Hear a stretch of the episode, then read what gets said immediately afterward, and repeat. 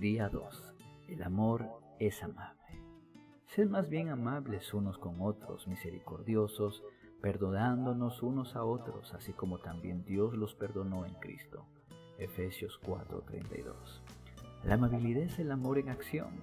Si la paciencia es la manera en que el amor reacciona para reducir al mínimo una circunstancia negativa, la amabilidad es la manera en que el amor actúa para aumentar al máximo una circunstancia positiva. La paciencia evita un problema. La amabilidad crea una bendición. Una es preventiva, la otra es dinámica. Estas dos caras del amor son las piedras angulares sobre los cuales se construyen los demás atributos que trataremos. El amor te hace amable y la amabilidad te hace agradable. Cuando eres amable las personas quieren estar cerca de ti, perciben que eres bueno con ellas y que les haces bien. La Biblia declara la misericordia y la verdad nunca se aparten de ti. Átalas a tu cuello, escríbeles en la tabla de tu corazón, y así hallarás favor y buena estimación ante los ojos de Dios y de los hombres. Proverbios 3, 3 y 4. Amabilidad. Puede parecer un término genérico para definir, y más aún para poner en práctica. Así que separemos la amabilidad en cuatro ingredientes esenciales. Dulzura. Cuando obras con amabilidad, tienes cuidado de cómo tratas a tu pareja y a las personas que te rodean. Y jamás eres demasiado severo. Eres sensible y tierno.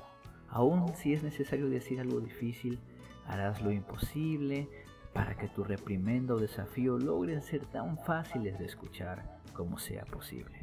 Dices la verdad con amor. Servicio. Ser amable significa que cubres las necesidades del momento. Si se trata de tareas domésticas, te pones a trabajar. ¿Hace falta un oído dispuesto? Lo proporcionas. La amabilidad adorna a la pareja con la capacidad de servir a, a su novio o novia sin preocuparse por los derechos propios.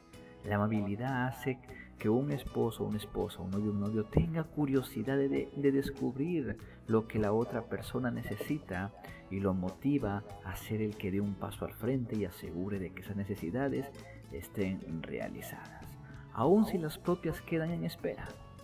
Buena disposición, ya te inspira a estar dispuesto.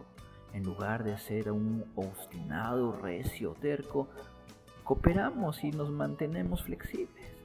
En vez de andar quejándonos y poner excusas, buscamos razones para llegar a un acuerdo y adaptarnos. Alguien amable termina miles de posibles discusiones con su disposición de escuchar antes de exigir que se haga lo que uno quiere. La iniciativa. La amabilidad piensa de antemano y luego del primer paso. No se siente esperar que la impulsen o obliguen a salir del sofá o de donde esté haciendo nada. La persona amable será el que salude primero, el que sonría primero, el que sirva primero y perdone primero. No necesita que el otro haga las cosas bien para demostrar amor. Cuando obras desde la amabilidad, ves la necesidad y das el primer paso.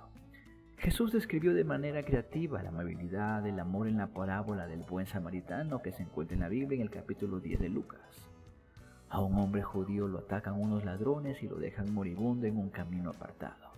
Dos líderes religiosos respetados entre su gente pasan y deciden no detenerse.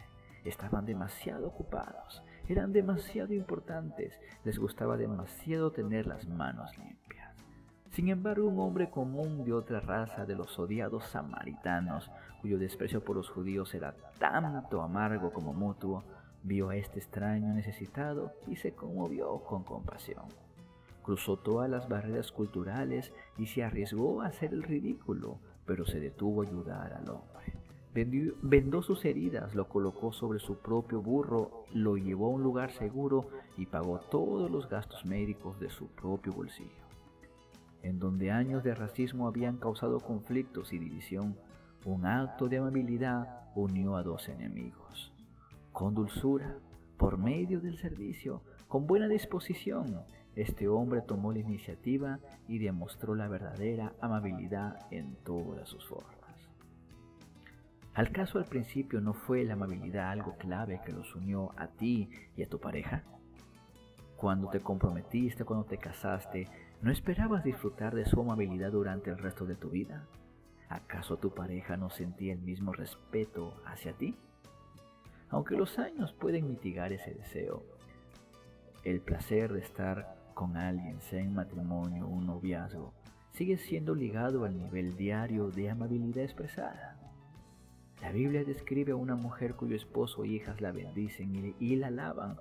Entre sus atributos nobles se encuentran, abre su boca con sabiduría y hay enseñanza de su bondad en su lengua. Proverbios 31, 26. ¿En qué lugar del medidor de amabilidad te colocarías tú? ¿En qué lugar del medidor de amabilidad colocarías a tu pareja? ¿Cuán severo eres? ¿Cuán dulce y servicial eres? ¿Esperas que te pidan las cosas o tomas la iniciativa para ayudar? Es difícil demostrar amor cuando tienes poco o nada de motivación. Sin embargo, el amor en esencia no se fundamenta en los sentimientos, sino que toma la determinación de manifestar amabilidad, aun cuando parezca no haber recompensa. Nunca aprenderás a amar hasta que aprendas a ser amable. El desafío de hoy, además de no decirle nada negativo a tu pareja o a otra persona, realiza al menos un gesto inesperado como acto de amabilidad. Recuerda, lo que es deseable en un hombre es su bondad. Proverbios 19, 22.